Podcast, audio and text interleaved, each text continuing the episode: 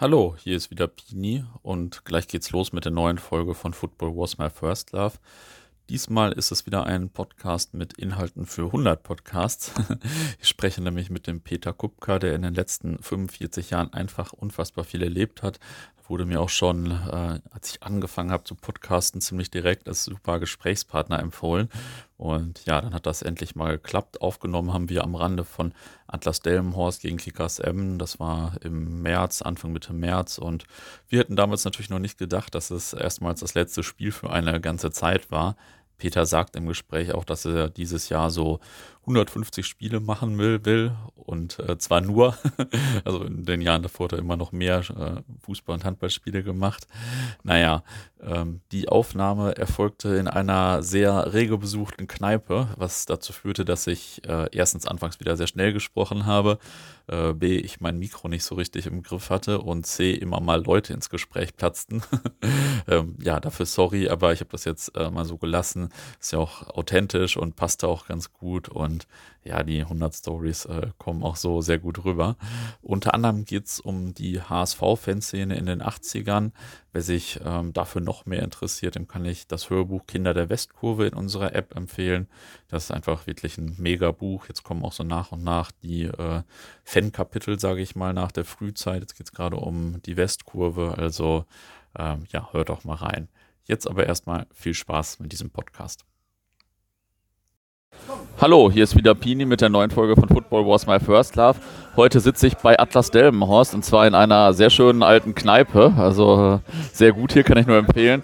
Und interview endlich einen Gesprächspartner, der mir schon einige Male empfohlen wurde. Wir haben uns auch schon mal kurz getroffen äh, bei einem Auswärtsspiel von Atlas Delmenhorst. Da war ich ja, das war in Wolfenbüttel. Da war ich aber mit den Braunschweiger Kollegen vorher wandern und ähm, naja, nicht mehr so richtig aufnahmefähig, glaube ich. ja. So, mit, mit Robin da, der, ne, genau. Ja, genau, mit, mit Robin. Ähm, ja, äh, sag doch mal ein paar Sätze zu dir und vielleicht soll ich das mal hier noch näher dran machen, oder? Geht? Ja. ja. Okay, so. Ja, Peter, sag doch mal ein paar Sätze zu dir. Ja, was willst du von mir hören? Ich bin äh, 54 Jahre alt, mhm. gehe seitdem ich sechs Jahre alt bin zum Fußball, also jetzt äh, über 48 Jahre Aha. und bin hier in der Moss angefangen und ja, irgendwann habe ich das natürlich ausgedehnt. Äh, bin dann zu meinem anderen Lieblingsverein, zum HSV gefahren und auch zu vielen anderen Spielen, weil ich auch Groundhopping-mäßig orientiert bin. Und äh, ja, und jetzt bin ich halt wieder beim SV Atlas. Ne? Ja. Du hast vorhin gesagt, äh, vor 40 Jahren, vor 40 Jahren äh, war dein erstes Spiel quasi erstes, in Hamburg. Mein erstes HSV-Spiel, also mhm. HSV-Heimspiel war vor 40 Jahren. Äh, zu Atlas gehe ich seit Vereinsgründung 73 und mhm. vorher war ich schon die letzten beiden Jahre bei dem Vorgänger, also Atlas ist ja eine Fusion aus drei Vereinen. Ja. FC Roland, der im Horst, war der fanmäßig etwas größere Verein. Aber da ich hier in der Nähe vom Stadion gewohnt habe, die haben auf dem alten Rolandplatz gespielt, den es leider nicht mehr gibt. Aha. Und äh, ich äh, bin hier mit meinem, also bin hier ganz in der Nähe vom Stadion groß geworden, keine 500 Meter weg. Ah, okay. Und äh, mein Vater war halt auch SSV-Fan. Der beste Freund von meinem Vater hat damals auch in der ersten Herren bei SSV hier gespielt. Und deswegen sind wir halt zum SSV gegangen. SSV und Roland spielten damals parallel in der Verbandsliga. Das war damals die äh, vierthöchste Klasse. Hinter der Bundesliga, Regionalliga und Landesliga. Aha. Und äh, ja, so fing das alles an. Okay, ja, nicht schlecht. Ähm, jetzt, äh, genau, wäre meine nächste Frage, wie, wie, du zum Fußball gekommen bist, aber das äh, haben wir dann ja schon mal geklärt. Ähm, wie kam es denn, dass du HSV-Fan geworden bist, hier mitten im Feindesland? Ja, ja ne? das ist erstmal, sage ich mal so, ähm, ich war als kleines Kind war ich Rot-Weiß-Essen-Fan. Ah, sehr gut. Das ist eine ganz witzige, lustige Geschichte. Wegen Horst Rubrecht äh, oder was? Nein, das war noch vor Horst Rubrecht. Ah? Rubrecht ging ja erst 75 ah? zu Essen. Ah? Aber es war halt immer so, mein Vater war ein Fußballverrückter, der war auf jedem Fußballplatz in der Horst zu Hause und äh, wir waren eigentlich jedes Wochenende unterwegs. Und als ich klein war, hat mich das fast noch so ein bisschen genervt. Aha. Weil äh, es war halt immer relativ langatmig und äh, und naja, manchmal wurde mir das zu lang. Ja. Und hi. Und dann äh, ist es halt so passiert, dass ich dann aber 71 angefixt war. Also auf mhm. einmal, äh, das war natürlich Zufall, spielte die der immer aus der Stadt aus war, hier im Stadion. Mhm. Ich meine, das sah damals natürlich noch etwas anders aus, aber äh, hier im Stadion gegen den HSV, ja. die Bundesliga-Mannschaft.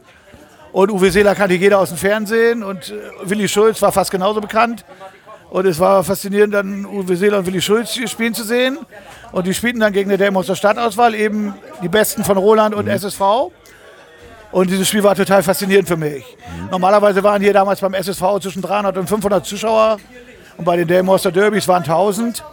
Und, äh, und dann war an dem Tag waren halt 2500 da. Und es war halt wirklich der große Fußball. Ja. Und die Dämonster Stadtauswahl hat äh, sogar noch bis zur 80. 2 zu 1 geführt. Der okay. HSV war kaputt, weil früher war es so, wenn die freitags äh, im Ruhrgebiet gespielt haben, dann haben die auf dem Rückweg sonnabends noch Testspiele gemacht, Aha. um ein bisschen Kohle einzunehmen. Ah, okay. Und der HSV hatte freitagsabends in Duisburg gespielt und war natürlich ziemlich kaputt. Und dann sind sie samstags hier in der Horst, sahen sie relativ alt aus. und äh, okay, am Ende hat der HSV noch 3-2 gewonnen, und, aber ich war halt total angefixt. Aha. Und äh, ja, von dem Tag an war ich, war es halt um, war ich Fußballfan. Ja. Und okay. äh, ja, und mein Vater, obwohl ich mich vorher nicht groß im Fußball interessierte, hatte in meinem Zimmer, in meinem Kinderzimmer, ein Mannschaftsbild und so ein Wappen von Rot-Weiß Essen aufgehangen. Weil mhm. es gab damals so komische Smarties. Äh, da waren die Mannschaftsbilder der Bundesliga drin. Und, äh, und das, diese Smarties-Packung war das Wappen. Und das hat mein Vater dann bei mir aufgehangen. Ja, und es war dann halt so, dass. Äh und ich fand den Namen auch cool, Rot-Weiß Essen. Ja. Fand ich einfach geil. Den Ort Essen irgendwie. Ja, und so war dann einfach Rot-Weiß Essen mein Lieblingsverein. Das Dumme war, die waren gerade abgestiegen aus der Bundesliga. Ja. Und so hat mich zu dem Zeitpunkt also quasi mehr die Regionalliga West interessiert als, äh, ja. als äh, die erste Bundesliga, die ich natürlich auch in der Sportschau verfolgt habe. Hi, mhm. grüß dich. Mhm. Hallo. Und äh, ja, und so habe ich dann halt Rot-Weiß Essen über Radio Aha. verfolgt und Aha. halt sonntags und samstags abends waren halt in der Sportschau und in der Sportreportage oft auch mal Regionalliga-Ausschnitte. Essen hat damals hier oben mitgespielt und äh, ich war halt immer froh, wenn sie mal übertragen wurden. Mhm. Und ja, ich habe dann halt mit RWE auch wirklich gelitten. Jede Woche. Ja. 72 ist der Aufstieg dann ganz unglücklich schiefgegangen. Die sind in der Aufstiegsrunde punktgleich an Kickers Offenbach gescheitert, was mir die ersten Fußballtränen einbrachte. Im Alter von sieben. Mhm. Äh, weil das hat mich damals echt geschockt. Weil irgendwie ging alles vom Aufstieg aus und Offenbach war halt genauso gut. Und das Torverhältnis hat damals für Offenbach äh, mhm. ausgesprochen. Sich. Und ja, okay. Ja. Ich habe den RW halt damals total verfolgt. Ja, dann kann ich dir meinen übernächsten Podcast wahrscheinlich empfehlen. Ich glaube, es wird der übernächste mit Lothar Dor, der ja den Schreck ah, vom Niederrhein der, äh, der gemacht hat. Der immer. auch Fanbeauftragter dann geworden Ja, genau, ist. genau. ich bin früher auch sehr, sehr viel zu RWE gefahren. Aha. Und äh, ja, ich war jetzt vor kurzem wieder da gegen Rödinghausen, war natürlich ein enttäuschendes ja. Spiel, aber ja. es, ich habe immer noch Gänsehaut, wenn ich in Essen bin. Also ja. die Liebe ist immer noch da. Was für mich natürlich nicht ganz so schön ist, dass die Freundschaft mit Werder Bremen besteht. Weil Werder ist jetzt nicht so ganz mein Verein und äh, aber irgendwie kann ich auch damit leben. Ne? Ähm, Was soll's. Wie, äh, bevor ich zum HSV komme, wie viel bist du denn heute noch so unterwegs, fußballmäßig? Ja, äh, ich bin Atlas-Alles-Fahrer, also ich verpasse eigentlich kein Atlas-Spiel. Und äh, HSV äh, Heimspiele, mhm. alle, es sei denn Atlas-Spiel parallel. Mhm. Und äh, auswärts fahre ich nicht mehr seit drei Jahren. Mhm. Und äh, ja, und ab und zu noch mal ein Hoppingspiel, das hängt mit Zeitplan an. Ja, ich bin auch ein sehr großer Handballfan. Okay. Also ich gucke extrem viel Handball auch ja. noch. Äh, und äh, das ist für mich sehr wichtig geworden, Handball. Weil ich finde vieles am Handball besser als am Fußball. Ja. Und äh, also insgesamt habe ich letztes Jahr um die 150 Spiele gemacht, mhm. inklusive Handball allerdings. Und die Jahre davor waren es über 200. Aber äh, Inzwischen habe ich wieder eine Freundin privat und mhm. dadurch mache ich ein bisschen weniger. Ja. Und äh, beruflich bin ich auch etwas stärker eingebunden. Ja. Aber die 150 werde ich mir auch dieses Jahr nicht nehmen lassen. Ich bin auch jetzt schon ganz gut im Schnitt. Und äh, ja, nächste, nächste, Woche geht es zum Beispiel mal wieder nach Magdeburg, weil da habe ich auch einen sehr guten Freund. Aha. Und für, zum FCM habe ich auch große Sympathisien. Ah, okay. und, ist, und Lautern ist ein geiler Gegner und da fahre ich mal wieder nach Magdeburg nächste ja, Woche. Cool. Ja, zum HSV. Ähm, ich habe gelesen, du hast 1986 bis 2015 kein Heimspiel verpasst, oder? Ja, genau. Kein Heimspiel, inklusive aller Testspiele. Ja. Äh, habe ich äh, seit zwischen 86 und 2015 kein einziges verpasst. Und das 86 habe ich auch nur verpasst, weil Silberhochzeit meine Eltern waren. Aha. Und meine damalige Freundin nicht einverstanden war, dass wir da erst um 11 hingehen. Das war am Dienstagabend. Und 2015 habe ich mit Absicht das Spiel verpasst, weil ich einfach mit diesem Aaron Hunt-Transfer überhaupt nicht leben konnte. Ja. Also wir hatten genug Nackenschläge beim HSV. Vor allem 2014 die Ausgliederung, Ja. die ich überhaupt, die für mich der größte Schwachsinn der Welt war. Weil wir waren ein besonderer Verein bis zu dem Zeitpunkt als e.V. Stimmt. und bei uns hatten die Fans viel zu sagen. Wir hatten Supporters Club Mitglieder im Aufsichtsrat. Äh, äh, ein Vizepräsident war immer einer vom Supporters Club, Christian Reichert. Zuerst, nachher Oliver Scheel. Und dann kam diese schwachsinnige Ausgliederung, die gar nichts gebracht hat. Ja, hat man der Sport nicht gemerkt. Bis auf, dass sie uns weitere Schulden eingebracht hat. Und äh, da haben ja über 300 Leute mit dem HSV gebrochen, komplett gebrochen. Ja. Und ich habe halt nicht komplett gebrochen, weil ich es nicht kann. Ich wollte es auch nicht. Aber ich habe halt mein Verhalten, mein HSV-Verhalten reduziert. Atlas ist an erste Stelle gerückt, HSV an zweite. Und ähm, ja, das ist halt so der Grund gewesen, warum. Also, und dann kam eben dieser absolute Gipfel aus meiner Sicht, die Verpflichtung von Aaron Hunt. Ja. Ein Spieler, der schon vor der Ostkurve stand und ähm, scheiß HSV ins Mikrofon gerufen Ja. hat und damit seine Ostkurve angepeitscht hat. Und Ja. äh, dass man so einen Spieler holt, der dazu noch sportlich sehr fragwürdig war, weil er ständig verletzt ist. Sicherlich ist er technisch ein klasse Fußballer, aber äh, charakterlich nicht sonderlich stark. Mhm. Privat schon sehr viel Scheiße gebaut, was ich aus guten Bremer Kreisen weiß. Ja. Und äh, ständig verletzt, niemals die richtige Einstellung gehabt. Sonst wird er sowieso nicht zum HSV gegangen. Wenn ich so sehr Werderaner Ja. bin, wie er immer getan hat, kann man dann gar nicht zum HSV. Ja. Und da habe ich einfach gesagt, jetzt ist Schluss. Jetzt beendest du diesen Scheiß, weil irgendwie war mein Privatleben auch ziemlich an diese Serie gebunden. Und äh, ja, und Ja. da habe ich halt meine Prioritätenliste geändert. Ja, war stark auf jeden Fall. Erstmal großen Respekt. Wie war das denn beim HSV und auch generell als Fußballfan so in den 80er Jahren? Wie waren die Zuschauerzahlen, die Westkurve? Erzähl mal ein bisschen. Es war komplett anders. Man kann es nicht vergleichen. Und aus meiner Sicht viel, viel toller. Äh, die Vesco war ja, die Vesco hatte ja damals einen unglaublichen Ruf. Ne, das hat man ja auch in den Medien mitgekriegt, gerade hier im Norden natürlich. Ja. Äh, Es war ja nun auch schon viel Unglückliches passiert. 77 ist einer gegen Bayern gestorben, weil es zu voll war. Und, äh, er wurde, äh, auf Deutsch gesagt, totgetrampelt oder dann Erstickung. Und 79 dann diese Katastrophe auch gegen Bayern, als wir Ja. deutscher Meister wurden. Und äh, die Westkurve hatte einen unglaublichen Ruf. Und man hat die Bilder im Fernsehen gesehen und und selbst damals, damals mochten sich ja auch noch Werder und HSV-Fans. Äh, die Bremer hatten damals, die, die alten Bremer, die ich hier kannte aus Delmenhorst, die hatten damals unwahrscheinlich viel Respekt vor, vor, äh, vor der Westkurve, äh, haben davor geschwärmt und ähm, Ach, da, war, da waren die doch gar nicht verfeindet, Werder nein, und in HSV. den oder was? 70ern überhaupt nicht. Ach, das die ist haben ja krass. nebeneinander gestanden. Okay. Das habe ich selbst nicht mehr erlebt. Ja. Mhm. Ich weiß es nur vom Hörensagen von, von Leuten, die 10, 15 Jahre älter sind als ich. Und äh, das war so, ich mochte Werder ja bis 82 auch sehr. Ja. Mein Vater war HSV, äh, mein Vater war Werder-Fan Mhm. und äh, ich mochte Werder auch sehr. Und das hat sich dann mit Adrian Das- Malaika genau, geändert ich und so? war in diese, damals, in die Sache damals involviert Ah, okay. und es kam ja dann und dann kam ja auch die sportliche Rivalität. Also ich bin mit meinem Vater oft zu Werder gefahren in den 70ern. Meine Bundesliga-Karriere begann in Bremen und äh, ich war oft bei Werder und ich war zum Beispiel 80 im Stadion, als sie abgestiegen sind, todtraurig. Da war ich zufällig da beim 0 zu 5 gegen Köln. War ein bitterer Tag. Am Radio habe ich erfahren, der HSV hat dem Tag in Leverkusen die Meisterschaft verspielt. Und äh, ich war da mit dem Rad in Bremen sogar. Ich war oft mit dem Rad in Bremen. Und äh, das war immer eine gute Stunde Ja. Fahrradfahrt. Und zuerst durfte ich nur zu den Spielen der Amateure und gegen Aha. kleine Gegner wie Wattenscheid und Leverkusen mit 10, 11 Jahren. und äh, ich kann mich an Pokalspiele gegen Wattenscheid und Leverkusen erinnern, da durfte ich dann hin, weil mein Vater hatte auch ganz gut Ahnung halt. Und, und gegen Tennis Borussia durfte ich hin, weil er genau Okay. wusste, da kann fanmäßig nichts passieren. Weil wir haben damals auch im Weserstadion viel gesehen. Ne? Damals gab es halt noch diese Zeiten der Kurvenstürmen. Ne? Also ich habe gesehen, wie äh, die Kölner die Bremer Kurve gestürmt haben. Ich Okay. habe gesehen, wie die Bremer die Braunschweiger und die Kölner Kurve gestürmt haben. Das war natürlich ein anderes Spiel.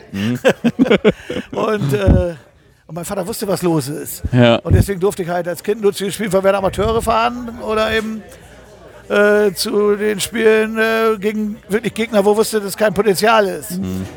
Und äh, ja, oder wenn er halt mit war. Ne? Ja. Wie Und, war denn dieser Tag mit Adrian Malaika? Ja, der Tag mit Adrian Malaika war, äh, er war schon krass. Es, das Ganze hat ja die Vorgeschichte gehabt. Äh, Im August äh, 82 gab es ja das Bundesligaspiel. Mhm. Auf Mittwochabend 1-1. Äh, und äh, ja, da waren die Bremer. Die Bremer waren ja nie viel, mhm. aber die Bremer waren immer verdammt mutig und gut. Mhm. Auch schon, als sie die Essener noch nicht als Freunde hatten. Mhm. Und 82 war es halt so, Werder spielte auf Mittwochabend, da waren sie glaube ich noch nicht mal 500, da waren sie vielleicht 300. Mhm. Und äh, seit Ende der 70er gab es ja halt die Gewalt zwischen den beiden Vereinen. Ja. Und äh, dann äh, ist es halt so gekommen, die Bremer waren an dem Tag clever, sind mit der S-Bahn durch Stellingen durchgefahren, sind in Eidelstedt ausgestiegen und haben alle möglichen HSVer umgehauen, Aha. die normalo HSVer, die auf dem Weg zum Stadion waren. Und haben natürlich auch ein paar erwischt, die etwas anders orientiert waren. Mhm. Und, und in der Westkurve war natürlich total vor dem Spiel eine richtig heiße Stimmung. So nach dem Motto, es waren etliche angeschlagene, ja. angeschlagene HSVer da die auch teilweise echt krasse Verletzungen hatten. Und äh, ja, Ergebnis war, dass dann schon etliche Hamburger raus sind in der Halbzeit mhm. und versucht haben, in die Ostkurve reinzukommen. Okay. Und äh, haben damit mit, mit Kuhfuß und alles und die Bremer sind dann aus ihrem Block auch raus und dann gab es quasi in den Eingängen zum Volksparkstadion gab es natürlich nur Leuchtkugelschießereien, weil die Zäune okay. dazwischen waren. Hm. Und nach dem Spiel sind die Bremer unter Polizeischutz heile zum Bahnhof gebracht worden. Und an dem Tag kann man sagen, war Werder der klare Gewinner. Ne? Sie mhm. haben vor dem Spiel etliche Hamburger weggehauen mhm. und haben selbst nichts eingefangen. Ja, das hat natürlich Hamburg gewurmt. Weil, ja, und dann gab es dieses Pokalspiel. Ich glaube, zehn Wochen später so um den Dreh, mhm. im Oktober irgendwann, vielleicht auch nur acht Wochen später. Ja, da hat Hamburg sich natürlich ganz anders aufgestellt. Damals gab es in Hamburg ja mehrere Szenen. Einmal gab es die Skinheads und die Leute, die schon in Zivil fuhren. Mhm. Und da gab es halt die Kuttenzähne. Mhm. Und äh, ja, und dann hat man sich halt so abgesprochen, 500 auf Deutsch gesagt, von den äh, Skins und so waren in Stellingen mhm. und dann ähnliche Mengen waren im Umkreis von Eidelstedt verteilt. Mhm. Polizei war ja noch nicht sehr gut organisiert, sie war präsent, aber ja. völlig planlos halt. Ja. Zumindest planlos, nicht völlig. Mhm. Und ja, naja, und dann ging es so, die Bremer spielten dieselbe Schiene, fuhren wieder durch Stelling. Und bis Eidelstedt, also ich persönlich war auch in Stelling, bei mhm. den, ich bin damals schon ohne Kutte gefahren. Und äh, Kutte habe ich nur eigentlich zwei Jahre gefahren, oder eineinhalb Jahre von, von 80 bis, bis Ende 81. Und äh, ja, und es war dann halt so, Eidelstedt raus. Und dann gab es wohl ein ziemlich offenes Match mhm. von Eidelstedt bis zum Stadion. Ja, und, die, und wir in Stelling, damals gab es noch keine Shuttlebusse, nix. Und wer sich in Hamburg auskennt, weiß, dass es nicht ganz so nah ist. Ja. Wir im Laufschritt von Stelling äh, Richtung Volkspark, weil wir wussten, die Bremer sind durch. Mhm. Ja, und dann sind sie natürlich ins offene Messer gelaufen. Die kamen von Eidelstedt, wurden quasi von unseren Kunden gejagt mhm. und wir kamen von vorne. Ja. ja, und dann ist Bremen natürlich nur noch gelaufen. Und teilweise sind sie halt vor der Ostkurve in so ein komisches kleines Waldstück rein. Mhm. Ja, und dann haben wir irgend, irgendwelche Idioten mit Pflastersteinen geworfen. Ja. Und äh, ja, und dann ist einer sehr, sehr unglücklich gelandet. Ich glaube bis heute noch nicht, dass derjenige weiß, der diesen Stein geworfen hat, dass mhm. er den tödlichen Stein geworfen hat. Ja, krass. Und ja, und dann, okay, nach dem Spiel war da natürlich wieder Polizei alles halbwegs im Griff gehabt. Ja, und dann begann für mich hier der Spießrutenlauf, weil ein paar Bremer, die mich kannten von Atlas, mhm haben mich und einen anderen Delmoster Kumpel, der auch HSVer war, dabei gesehen. Ja, und auf einmal waren wir die Most Wanted Persons ah. in der Most. Ja, und schon am Donnerstag darauf, in der Disco, sind wir von fünf Leuten äh, aus der Disco gezogen worden. Ah. Und äh, ja, auf Deutsch gesagt, zusammengeschlagen worden. Also, die haben uns in die Pissrinne getreten. Ja. Und äh, ja, also der Discoabend war nach einer halben Stunde für mich beendet, mit Blessuren und vollgepissten Klamotten auf Deutsch ja, gesagt. Krass. Ja. Von da war die Sache dann halbwegs wieder abgehakt. Ja. Aber es war dann halt so, äh, man hat sich ja bei Atlas dann auch wieder begegnet und äh, aber es war natürlich nie mehr so, wie es vorher war. Ja, das wir, haben da, wir sind nachher, ich sag mal so, es hat sich dann über die Atlas-Schiene wieder gebessert. Und wir sind auch sogar wieder zusammen zu Länderspielen gefahren. Mhm. Und mit einigen von denen habe ich heute noch Kontakt. Die Leute, die halt mhm. beim Fußball geblieben sind. Ja. Aber äh, dann kam in derselben Saison ja noch auf, dass Werder zum sportlichen Rivalen wurde. Ja, das stimmt. Und äh, ja, am Ende haben wir zum Glück die Meisterschaft geholt. Äh, 83 und der, an dem Tag, der endete auch nicht allzu gut für mich. Auch wieder in Delmhorst, in derselben Disco Okay. mit ähnlichen Schlägereien, die zwar nicht in der Pissrille endeten, aber äh, auch mit Blessuren. Aber das waren dann wieder andere. Das waren aber keine aus meinem engeren Bekanntenkreis. Es war halt bekannt. Ich war in Ja. Delmhorst bekannt, mein Kumpel auch. Und, und wir haben Ja. auch zu Grusch 90 die HSV-Meisterschaft gefeiert. Ja. Und äh, das war, ist halt so. War auf jeden Fall eine raue Zeit in den 80ern, Es oder? war eine total raue Zeit. Ja. Also es war äh, Kurvenstürme und äh, nur das Gute war, es gab noch keine Medien. Ja. Ne? Es gab kaum Medien. Allein was ich in der Zweitligasaison in Bremen, damals mochte ich Werder ja noch, das war ja wieder, wir gehen jetzt wieder ein bisschen zurück. Ich bin damals sogar ein paar Mal mit Werder gefahren, weil ich halt diese Kumpels von Atlas hatte. Und was ich da in der Zweitliga, was ich da zum Beispiel, Hannover hat in der Saison zweimal in Bremen gespielt und zweimal Bremen völlig auseinandergenommen. Okay. Die waren bedeutend mehr als Werder. Und äh, was sich damals abgespielt hat, dann war ich wieder mit Werder in Osnabrück. Die Bremer haben dann wieder Osnabrück auseinandergenommen. Okay. Und mit Werder war ich auch in Kiel.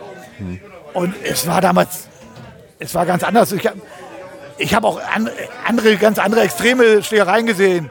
Und wenn es nur, ich mach mal, ich habe mal eine Schlägerei gesehen, 80 Nürnberger gegen 80 60er am Würzburger Bahnhof. Ohne einen Polizisten. Heute alles undenkbar. Ja, das stimmt. Das stimmt. war alles. Der- Die Nürnberger kamen von irgendeinem Auswärtsspiel, die 60er hatten ein Heimspiel gegen, gegen HSV. Es gab aber wohl unglaublich viele 60er in Nürnberg, äh, in Würzburg. Und das. äh, Oder wenn ich an Ausschreitungen denke beim Pokalendspiel 82, äh, als Bayern und Bochum nur auf die Fresse gekriegt haben von der Allianz Hamburg, Frankfurt, Schalke, Nürnberg. Ne, da gab es einen Waffenstillstand zwischen Schalke und HSV an dem Tag vorher schon ausgehandelt. Und äh, was sich um dieses Pokalendspiel 82 in Nürnberg, das berühmte Dieter Höhnes Turban-Gedächtnisendspiel, abgespielt hat, Ja. das ist unfassbar. Aber es gab keine Medien, es gab kaum Geschichten. Die es, äh, und deswegen ist es halt nicht so, wenn sowas heute passieren würde, würde die Ja. Welt durchdrehen. Ja, ja, also gerade im Moment kann man sich das ja ganz gut vorstellen, weil das ja schon nach Beschimpfungen gerade ziemlich krass ist. Ja, ich habe da was mitgekriegt. ja. ja, ähm, ja. Wie war das denn? Hast du auch so die BVB-HSV-Freundschaft Ja, mitbekommen? klar. Ich bin auch heute noch ein großer BVB-Freund. Die wird ja auch noch gepflegt von den Kundenträgern. Ja. Und ich bin oft bei den Kundentreffen dabei. Aha. Äh, ich habe den BVB geliebt, weil äh, ich liebe ihn heute noch in gewisser Hinsicht. Äh, obwohl er mich manchmal nervt, wenn er grundsätzlich gegen Werder nicht gewinnt, was sie ja, Ja, sehr gut drauf haben. Das ist so. Ähm, aber äh, die Freundschaft habe ich total geschätzt. Und das einzige Mal in meinem Leben, äh, dass ich gegen HSV gehalten hat, war am letzten Spieltag 95. ne? Wir brauchten keinen Punkt mehr für gar nichts. Der BVB brauchte zwei Punkte, gleichzeitig die Niederlage von Bremen in, bei Bayern. Und äh, ich war auf dem Rasen des Westfalenstadions. Es gibt wunderschöne Fotos von. äh, mit HSV-Trikot und äh, habe die Meisterschaft 95 gefeiert, die ich dann auch noch abends in der Maus weiter feierte. äh, das war Wieder in der Disco, oder was? in einer anderen Disco. Okay. Die gibt's nicht mehr. Die, die ist inzwischen eine Spielothek, die aus den 80ern. Erzähl mal ein bisschen, äh, wie hast du denn die Dortmunder kennengelernt? Waren das immer Hunderte und egal? Habt, erzähl mal ein bisschen von der Freundschaft. Ja, so. war ja, man ist ja abgeholt worden. Ich war auch damals mehrere Male bei BVB gegen Schalke, ne? Mhm. Weil diese Spiele haben unwahrscheinlich. Ich habe zum Beispiel 82 ein HSV-Spiel gegen Heimspiel gegen Bielefeld ausfallen lassen, weil ich unbedingt wieder zu B, äh, BVB, nee, oder das war 81, 81. Aha. weil ich unbedingt wieder zu BVB äh, gegen Schalke wollte. Weil ich war das erste Mal bei BVB gegen Schalke 80, 81. Dieses blöde Spiel, als Fischer an den 90. den Ausgleich machte, ein 2-2. Aber was mich unfassbar fasziniert hatte, da hat es den ganzen Tag geknallt und die Stimmung war auch sensationell. Ne? Und allein das Stadion war ja immer viel schöner von der Stimmung her. Weil bei uns in Hamburg waren zwar viele, aber die Akustik war beschissen. Ja. Es sei denn, der Wind war mal gut. Ja. Und, oder die Sitzplätze haben mal mitgemacht. Äh. Aber die haben nur dreimal im Jahr mitgemacht, wenn überhaupt. Und, äh, aber in Dortmund und äh, wie gesagt, und äh, man, war, man hatte sofort Kontakt. Sofort. Es, da wurde noch nie mal Namen ausgetauscht. Man hat zusammen Bier getrunken und, und man ist dann zusammen gelaufen. Und ja. Äh, ja, und man hat die anderen erkannt und, ja, und man musste aufpassen, dass man irgendwo schnell genug wegkommt oder eben Man musste zusehen, dass man immer den richtigen Blinker anhat. Ja, ja stark. Ja. Das hat Äh. mir damals sehr viel Spaß gemacht. Und äh, wie gesagt, war genial. Also das erste Derby werde ich nie vergessen. Ich war danach noch drei, vier Mal da, hat das erste nie wieder reingeholt. Ne, Also das erste 80, 81, das war Erlebnis pur. Früh morgens mit dem Zug hin, Palette Bier, schön Stimmung gehabt und einfach nur Spaß gehabt. Bis auf der blöde Ausgleich in der 90. Ja. Aber Schalke ist trotzdem abgestiegen. Ja. Am vorletzten Spieltag in Kaiserslautern. ja, darum beneidet dich auf jeden Fall meine Generation, dass du ein paar Schalke Abstiege Jo, ich hab erlebt die- hast. Ich hatte das ganz große Glück, dass ich in dem Jahr, als Schalke das letzte Mal abgestiegen ist, bei der Bundeswehr war und fast nur Schalker um mich hatte. Es war so geil. 88. Das war äh, wirklich genial, äh, das mitzuerleben. Und äh, also Schalke, Bayern und Werder sind halt meine drei Antivereine. Und, und Blau-Weiß-Lohne, aber das ist eine andere Geschichte. Und äh, ja, und es war, alle drei Schalke-Abstiege waren wunderschön. Und ich hoffe, dieses Jahr den ersten Werder-Abstieg feiern zu können, weil der 80 hat mich ja noch sehr belastet. Ja.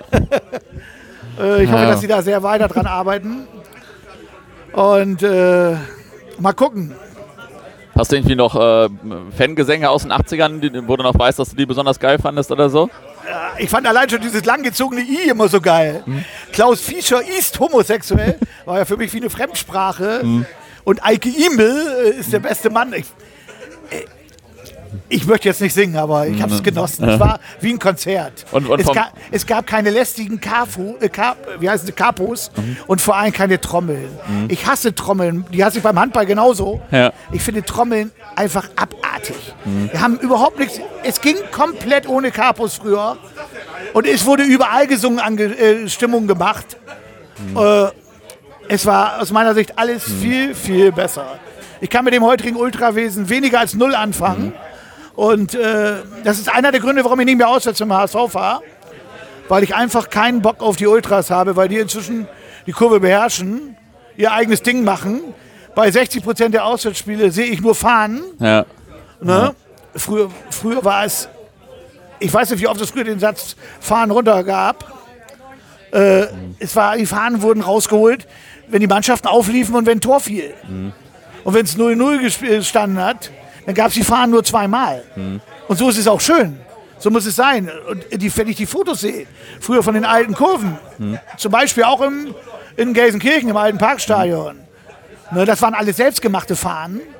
Und nicht so eine Schwachsinnsfahnen, wo jetzt Comicfiguren drauf sind und so ein Rotz. Die waren blau-weiß. Und manchmal waren sie blau-weiß, blau-weiß. Und wenn sie schön waren, hatten sie Karo-Muster. Zum Beispiel in Schalke. Oder in Dortmund waren sie gelb-schwarz. Okay, in Hamburg waren sie natürlich viele immer mit an den Wappen orientiert. Ne? Ja. Da gab es weniger schwarz-weiß-blaue Farben in der Ja. Hinsicht, sondern die waren halt oft an den Wappen orientiert, meistens mit einem roten Rand, wegen der Hamburger Stadtfahnen. Das sind Fahnen, die ich liebe und nicht diesen Schwachsinn, den es da heute sieht. Und wie gesagt, das regt mich genauso auf wie dieses fürchterliche Getrommel beim Fußball, ja. was mich beim Handball genauso nervt. Hattest du beim HSV denn so Lieblingsfangesänge? Mich interessieren immer Fangesänge. Ja, Fangesänge, ich bin nicht so der musikalische Ja, okay, Typ, nee, kein Problem. Äh, ich habe damals wurde jeder Spieler einzeln, jeder, jeder Top-Spieler hatte seinen Gesang und äh, äh, ich bin auch total an England orientiert. Ne? Ah. Ich war in jungen Jahren damals schon viel in England und äh,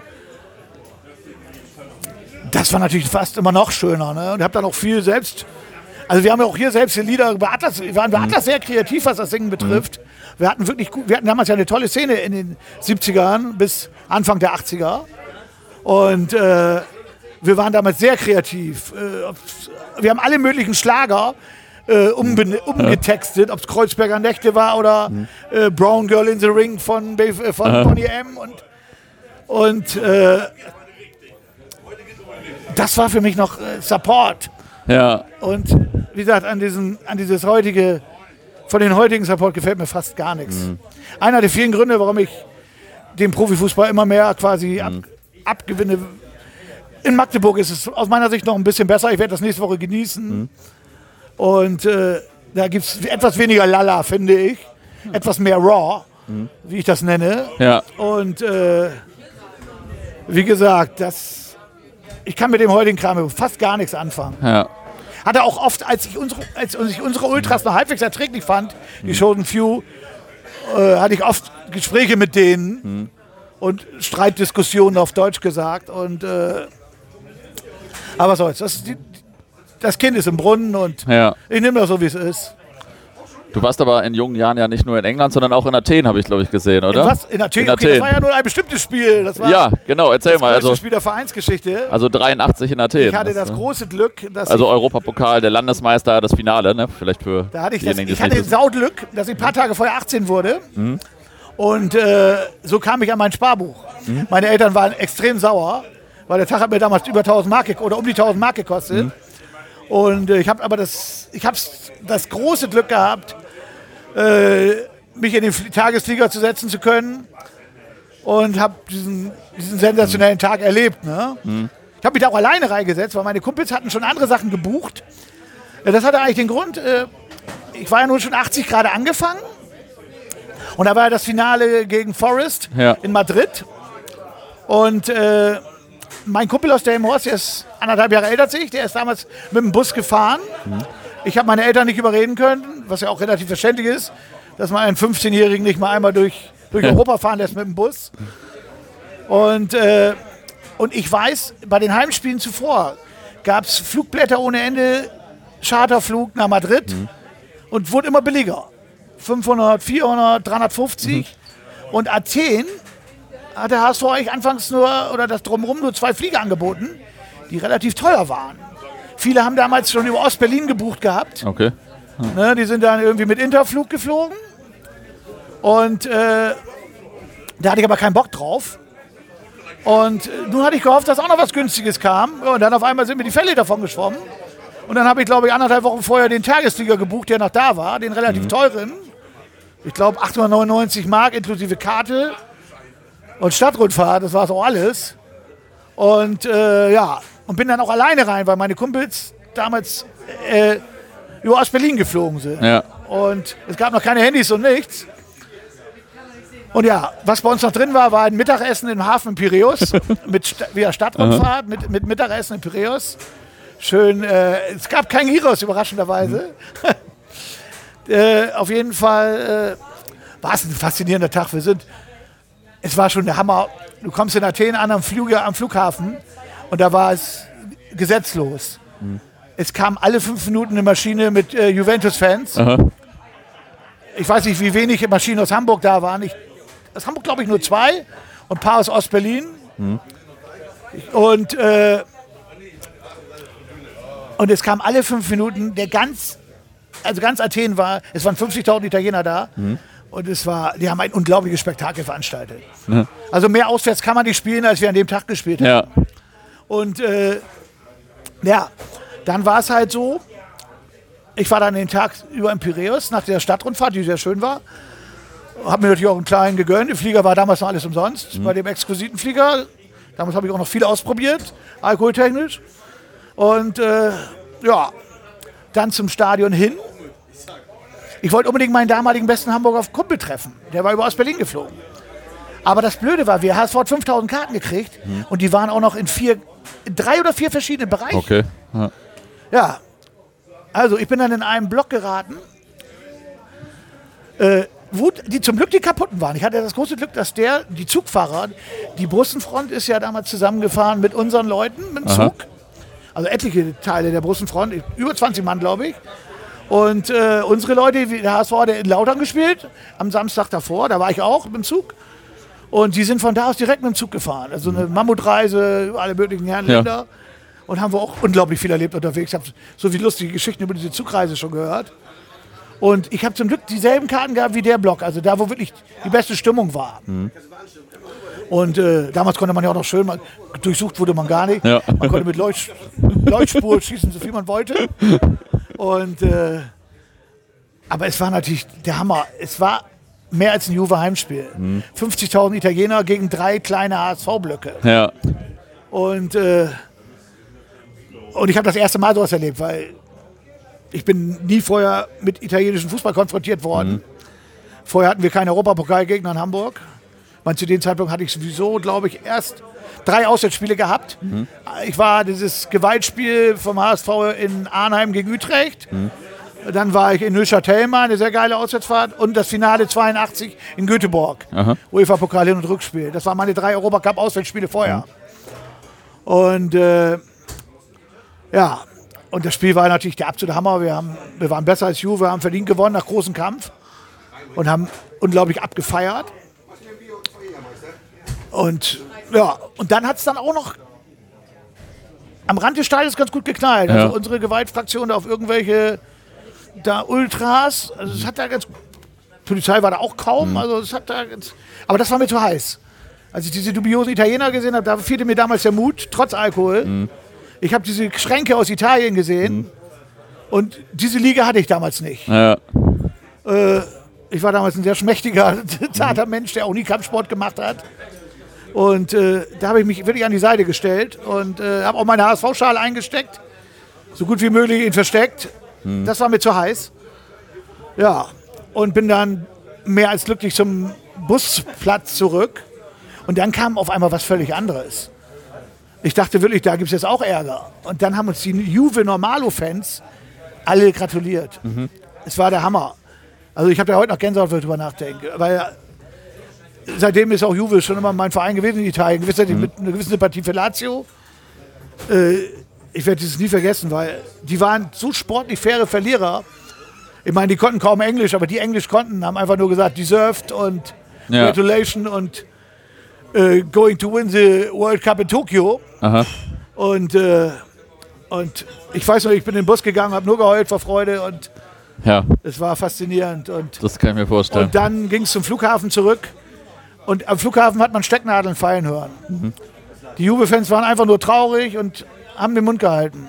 Er war, alle fünf Minuten ging dann wieder ein Flieger in die Luft. Die sind weggeflogen. Ja. Und ab und zu gab es noch ein paar grölende, besoffene Hamburger, aber es waren nicht viele. Es war ein Chaos. Also man Ja. kann es sich nicht vorstellen. Es gab null Kontrollen, keinster Weise.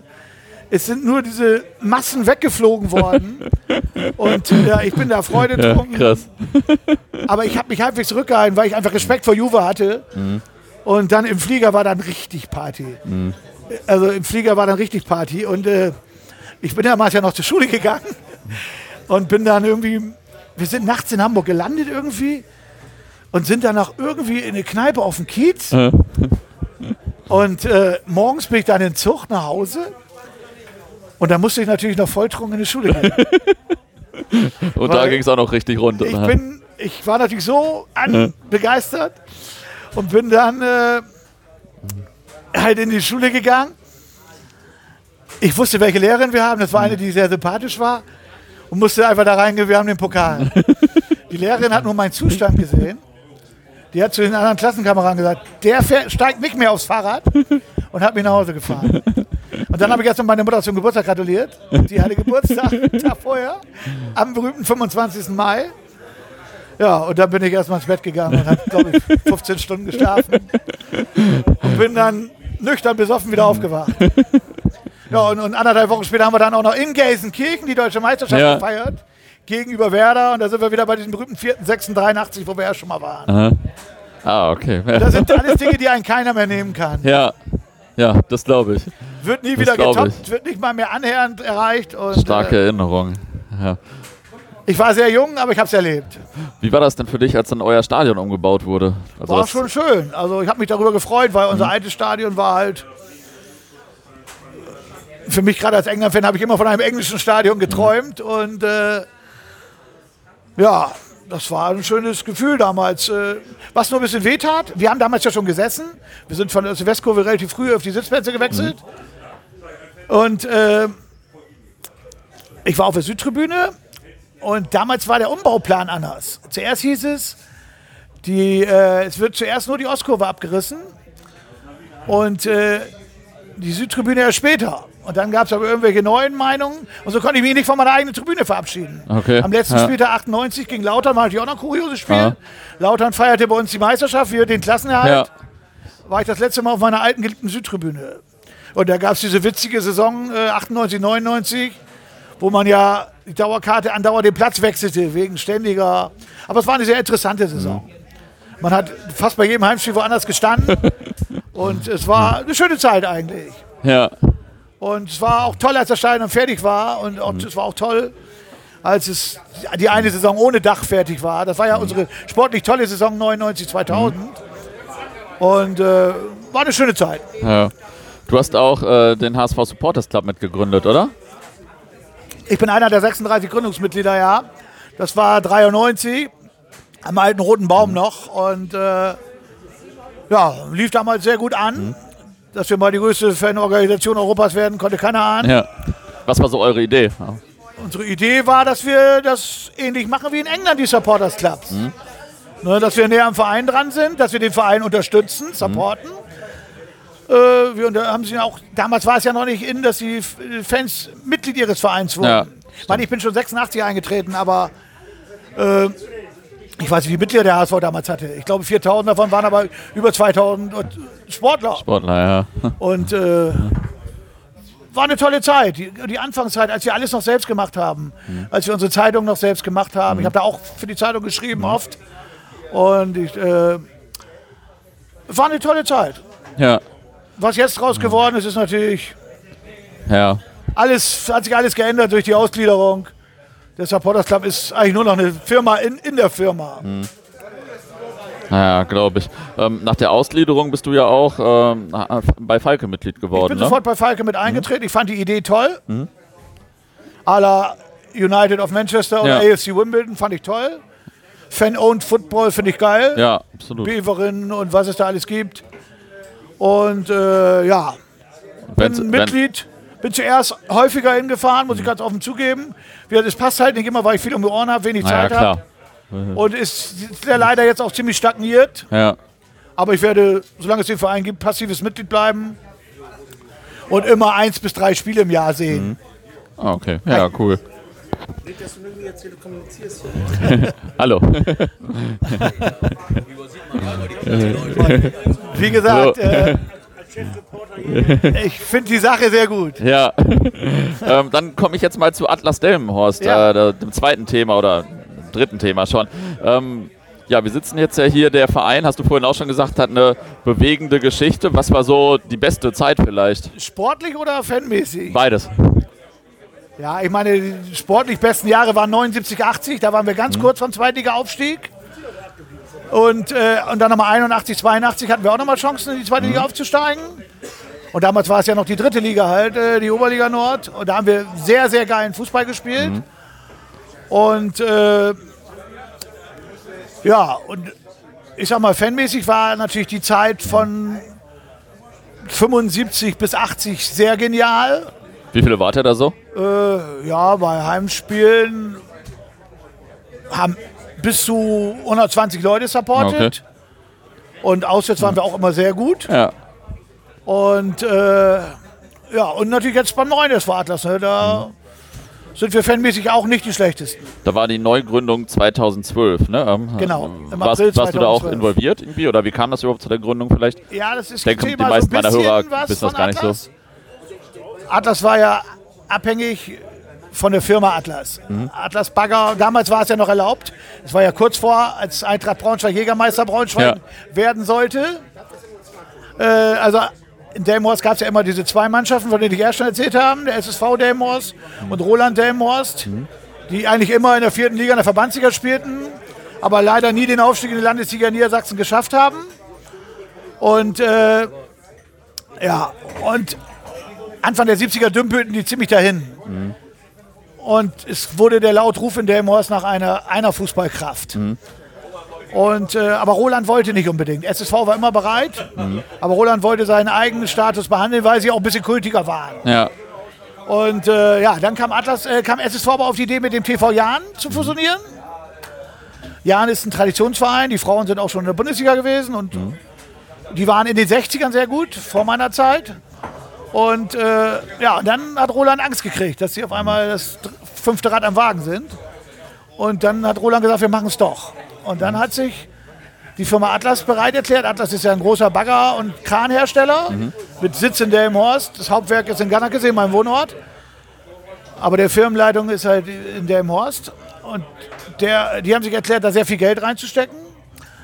Und Bedingung war halt, der Verein heißt so, wie wir heißen. So kam, ist der Name SV Atlas entstanden. Ja. Ja, und dann ging das äh, 73 los. Und dann hat Atlas ja sehr viel Geld reingesteckt und es wurden unzählige Ex-Profis geholt. Ne? Also es war auf Deutsch gesagt eine Söldnertruppe, wenn man es so sieht. Ja. Ex-WM-Nationaltorwart Günter Bernhard und äh, Hasebrink, der für Essen Kaiserslautern und äh, Werder gespielt hat, Bernd Schmidt, der für Werder gespielt hat, äh, Rudi Trumpfeller, der für Schalke gespielt hat und all solche Leute hat man geholt. Und äh, ja, dann begann halt dieser Aufstieg. Äh, 75 der Aufstieg in die Landesliga. Und da hat man dann schon hier Zuschauerschnitt gehabt von über 4000. Ne, Das war also so ein Standard, dass hier Ja. bei den Spitzenspielen 8000 waren und auswärts teilweise bis zu 2000 mitfuhren. Ah, ja, stark. Das war eine, ich habe es halt als Kind erlebt, ich war 10 Ja. und, und äh, leider konnte ich meinen Vater nicht allzu oft von Auswärtsfahrten überred, zu überreden. Ein paar Mal gelang es mir, aber das ist meiner Sicht viel zu selten. Ich habe halt immer auf dem vom, Radio auf die Ergebnisse gewartet, wenn sie auswärts gespielt haben. Und äh, wenn ich nicht dann doch ihn überreden konnte. Und ja, dann sind wir gleich 76 durchmarschiert in die Oberliga. Und äh, haben dann in der ersten Oberliga unseren besten Schnitt gehabt von über fünf- 5400 Zuschauern. Sind, haben auch äh, die deutsche Amateurmeisterschaft erreicht, haben dann in Kulmbach gespielt. Hin- und Rückspiel hier beim Hinspiel waren 6000, in Kulmbach war ein Sonderzug aus der Elmhorst. Leider konnte ich meinen Vater da auch nicht zu überreden. Äh, was mich sehr, sehr ärgert, weil das Stadion in Kulmbach steht nicht mehr. Ja. Und das war ein Kultstadion, wie mir einige Alt-Nürnberger erzählten. Und äh, ja, dann gab es zwei magere Jahre, 77 und 78. Also acht, ist ja dann Ende 78, Ende 79. Da mussten wir um Klassenhalt in Oberliga zittern und dann gehen die Zuschauerzahlen auch schon so ein bisschen zurück. Und 79 haben wir dann richtig gut auf dem Transfermarkt gute Leute geholt und haben unsere beste Saison gespielt. Haben genialen Fußball gespielt. Also ich erinnere mich an Auswärtssiege 6-1 in Meppen, 6-1 bei Concordia, 7-1 in Hameln, 5-0 in Nordhorn. Und haben dann vor 16.000 im ausverkauften Donnerschwee gespielt. Ja, geil. 5.000 der im Morster, 0 Stark. zu 0. Und äh, Also Donnerschwee, Oldenburg, ja, ne, genau, VfB. Und äh, Rückspiel war hier auch ausverkauft. 10.000. 3-2 gewonnen. Aber leider ist Oldenburg Meister geworden, weil wir hatten das große Pech, dass unsere beiden besten Stürmer in der Saisonendphase beide verletzt waren. Okay. Und so haben wir ja noch den zweiten Platz auch noch verkackt, an Göttingen 05. Und die sind dann in der Relegation gegen BFC Preußen. Ich hatte mir extra meinen Reisepass beantragt. Also ich wäre beinahe schon 1980 das erste Mal in Berlin gewesen, Äh, weil man hätte ja einen Reisepass gebraucht, um 1980 nach Berlin zu kommen. ja, Preußen-Berlin war der Gegner? Oder? Genau, oder Preußen, wär- Berlin wäre und Göttingen hat es auch Aha. geschafft. Aha. Und ja, schade, dass es nicht geklappt hat, weil wir haben den besseren Fußball als Oldenburg gespielt, haben best, bedeutend besseres Torverhältnis gehabt. Aber Oldenburg hat immer 1 zu 2 nur gewonnen. Die haben, waren in der Defensive unglaublich stark. Und äh, ja, da habe ich auch mal naiv den Fehler gemacht, bin, äh, weiß ich auch wie heute, im Alter von 14 mit meiner Atlas-Kutte nach Oldenburg gefahren und wollte Oldenburg gegen Meppen gucken. Und bin dann angerotzt worden und mir wurde in den Hintern getreten. Von, von beiden Seiten wahrscheinlich, Nein, oder? nein, nein, Meppen, war, Meppen war hatte zu den Zeit keine Szene. Ach so. Meppen hatte Ende der 70er überhaupt keine Szene. Äh, aber Oldenburg hatte damals eine ganz gute Szene. Ja. Und äh, daher dann auch schon meine Abneigung gegen den VfB Oldenburg. Seitdem beständig geblieben. Ja. Und äh, ja, wie gesagt, dann gab es leider das Problem, dass es Anfang der 80er Probleme gab bei dem Baggerhersteller Atlas und das Sponsoring zurückgezogen wurde.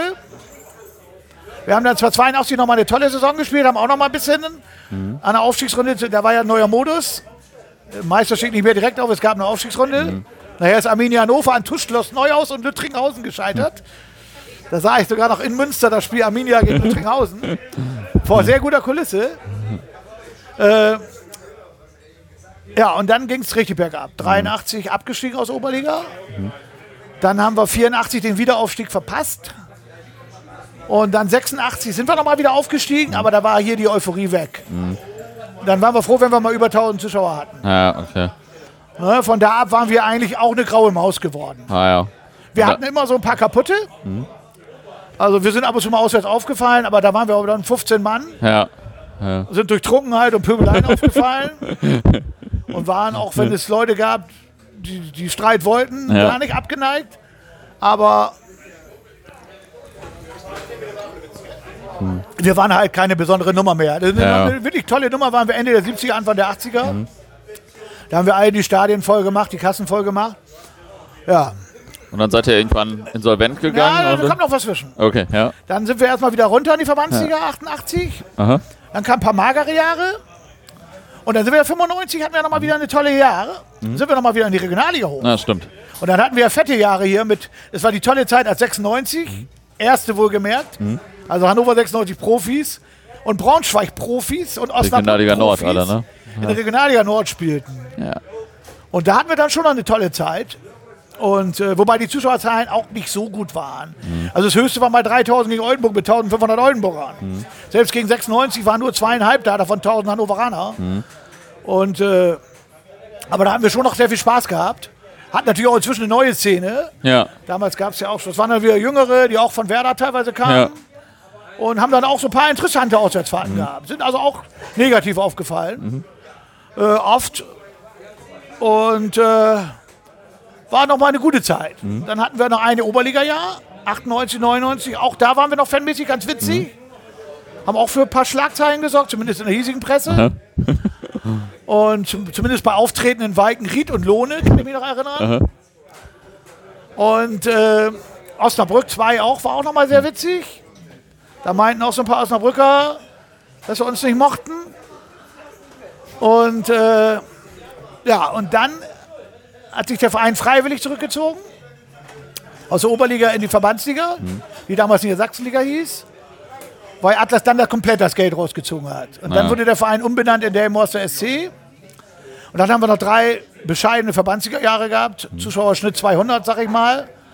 Okay. Und dann haben sie 2008, 2002 ganz dicht machen müssen, weil Ja. es, das alte Präsidium hatte die Geschäftsstelle leer geräumt, weil da Okay. wohl so viel unbezahlte Rechnungen waren. Ach, krass. Also ein Insolvenzverfahren war Ja. gar nicht möglich. Okay.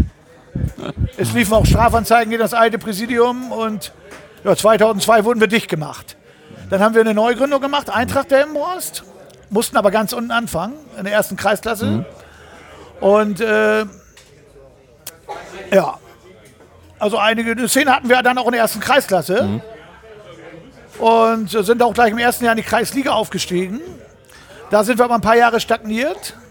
Ja, und dann sind uns ja auch die Sponsoren weggelaufen. Und dann haben wir ein Jahr gar nicht am Punktspielbetrieb teilgenommen. Da ich, war für mich, da bin ich auch aus dem Verein ausgetreten. Ja, ein Jahr später, als Eintracht wieder angefangen hat, da hatte ich keinen Bock mehr. Mir hatte man zweimal alles weggenommen, 2002 Ja. und 2006 oder 2007, ich glaube 2007. Da habe ich gesagt, ich bin raus. Dann hat Eintracht noch eine Kreisklasse rumgedümpelt, aber ohne mich. Und ja, und dann bin ich angerufen worden, 2012, ja, wir wollen Atlas neu machen. Nee, 2011 schon. Ob ich denn nicht mal zur Jahreshauptversammlung kommen wollte. Ich sage, tut mir leid, ich bin kein Eintracht-Mitglied mehr. Ja, da war dann hier auch eine Kampfabstimmung bei Eintracht. Wieder Zurückbenennung in Atlas. Und da war auch ein Sponsor gekommen, der hat gesagt, wenn wir Atlas heißen, bringe ich Geld mit. Und ja, aber die Leichtathleten haben es verhindert. Gut, dann hat das geklappt, nicht 2011. Ja, 2012 bin ich dann wieder angerufen worden. Wir machen es jetzt ohne Eintracht. Äh, ob ich dabei bin. Ich sag, wenn es losgeht, bin ich dabei. Und äh, habe mich aber jetzt an diesen Verhandlungen nicht beteiligt. Ja. Äh, ich habe gesagt, wenn es wieder losgeht, mache ich wieder die Pressearbeit. Stadionzeitung mache ich, habe ich ja bei Eintracht hier gemacht, mache ich jetzt hier bei Atlas zum, zum Teil. Und äh, ja, und dann ging es aber darum, damals, äh, der Fußballverband Delmhorst, oder Fußballkreis Delmhorst hat mit dem Kreis Oldenburg fusioniert. Und so mussten wir, äh, hätten wir in der fünften Kreisklasse anfangen müssen. Okay. Okay, und dann ging es darum, Eintracht, es sind ja die Spieler von Eintracht, wollten ja in den neuen SV Atlas, aber der Vorstand wollte nicht die Fußballabteilung ausgliedern. Und dann hätte der neue SV Atlas in der fünften Kreisklasse anfangen. Und dann wurde ich auch noch wieder angerufen, weil ich zu dem Eintracht-Präsidenten ganz guten Draht hatte. Ja, und dann konnten wir den mehrere mit enge Zungen überzeugen, dass er seine Fußballabteilung ausgliedert. Und dann konnten wir die übernehmen und so konnten wir das Spielrecht von Eintracht in der ersten Kreisklasse übernehmen. Ah, Okay. Ja, und dann lief das ja von Anfang an sensationell Ja. an. Dann haben wir ein Freundschaftsspiel, wo gemerkt gegen die zweite des VfB Oldenburg angesetzt. Im Juli 2012. Wir hatten 600 Eintrittskarten gedruckt. Es kamen 1200 Leute. Ja, stark. Ja. Wir hatten keine Eintrittskarten mehr. Ja, und dann sind wir ja auch äh, ja, gleich aufgestiegen im ersten Jahr. Und jetzt läuft's. Also hier ist ja heute auch schon wieder ziemlich viel los. Aufgestiegen im zweiten Jahr. Ja. Dann hatten wir ein Jahr Pech. Ja. Dann hatten wir dieses sensationelle E- Entscheidungsspiel quasi. Am letzten Spieltag spielten wir beim Spitzenreiter Wildeshausen. Ich glaube, sowas gab es im deutschen Fußball niemals. Äh, dass ein Bezirksligaspiel im Vorverkauf ausverkauft ist. 4000 Zuschauer. Über 2000 Karten waren im Vorverkauf weg in Delmhorst. Die anderen in Wildeshausen. ja, stark. Und es gab einen Schwarzvermarkt wie bei Bundesligaspielen. Kollege Linke hat Geschäfte gemacht ohne Ja, Ende. Unfassbar. Ja, und dann war dieses Dramat. Es hätte nicht dramatischer werden können. Wir mussten gewinnen. Erste Halbzeit war ein Scheißspiel. Zweite Halbzeit machten wir Druck. Gehen in der 70. in Führung. Willeshausen hat überhaupt keine Torchancen. Und dann machen die in der 81. nach dem Standard den Ausgleich.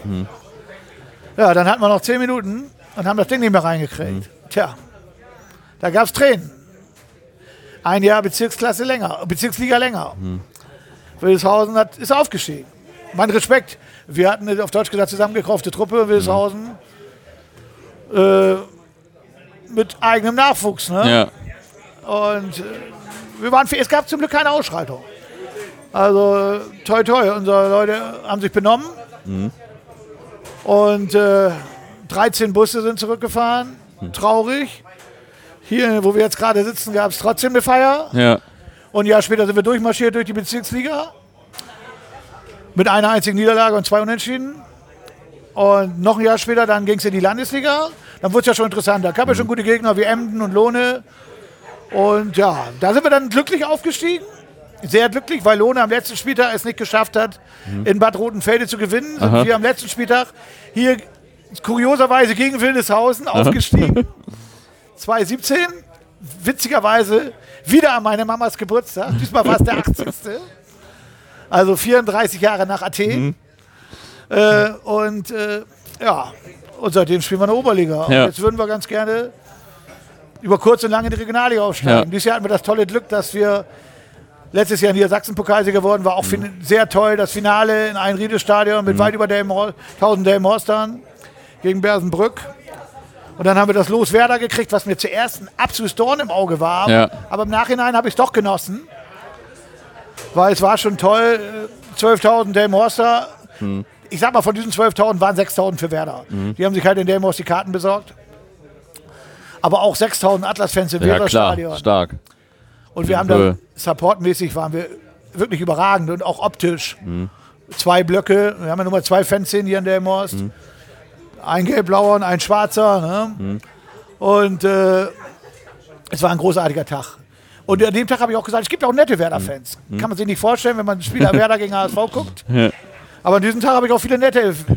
wenn ich mich aber in einer Kneipe dann schon erzählt habe, dass ich HSV-Fan bin, einer hat komplett das Gespräch sofort beendet. Ja. Mit dem habe ich vorher Spaß gehabt, 20 Minuten gequatscht, Bier getrunken. Und dann habe ich jetzt dass ich nebenbei HSV-Fan bin, der ist stumpf weggegangen. Fand ich jetzt auch wieder arschcool. Ja. Sehr konsequent. Und äh, ja. Und so haben wir dann, ja, und dieses Jahr haben wir eine tolle Hinrunde gespielt. Hatten hier ein geniales Spitzenspiel gegen Hildesheim von über 2000 Zuschauern. Zwar eins glücklich gewonnen, aber äh, jetzt geht es halt darum, Hildesheim ist besser als wir. Aber wenn wir den zweiten Platz machen würden, wäre es natürlich genial. Dann würden Ja. wir Relegation spielen. Mein Wunschgegner wäre der Heider SV. Ja. Traditionsverein, tolles Stadion und da sehe ich Stimmt. auch sportlich eine Chance. Und es kann natürlich wieder Altona 93 werden. Unser Lieblingsgegner Mhm. in Aufstiegsrunden. 86 und 84, äh, 76 und 84 hatten wir mit denen Mhm. schon zu tun. Äh, ja, oder der bekloppte Hannoversche SC, einer der überflüssigsten Vereine der Welt. Ja. Oder der SSV Jeddelo. Das wäre natürlich irgendwie ein Derby, aber die liegen uns nicht. Mhm. Gegen die verlieren wir ein Testspiel immer so hoch. da Ja. verzichte ich lieber auf SSV Jeddelo. Warum habt ihr denn zwei? Bevor wir Ja, das liegt daran, weil ja, die einen, das sind zwar keine Ultras, die nennen sich selbst asoziale, trinkende Fußballfans. Und, aber so ein bisschen ultraorientiert und ja, eine Gruppe, aber sie so bestehen darauf, dass sie keine Ultras sind. Okay. Hm. Sind aber eigentlich welche. Okay. Sie trommeln, sie sind in schwarz, Ja. Aber sie sind offiziell keine Ultras und dann darf ich das auch nicht sagen, weil Ja. ich respektiere die ja. Ja.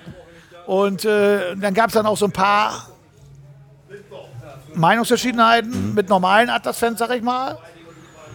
Und äh, ja, und dann haben es hat sich dann auf einmal ein anderer Atlas-Fanclub Hm. gegründet. Und das haben die Schwarzen, also Block H, heißen die nicht gern gesehen. Hm.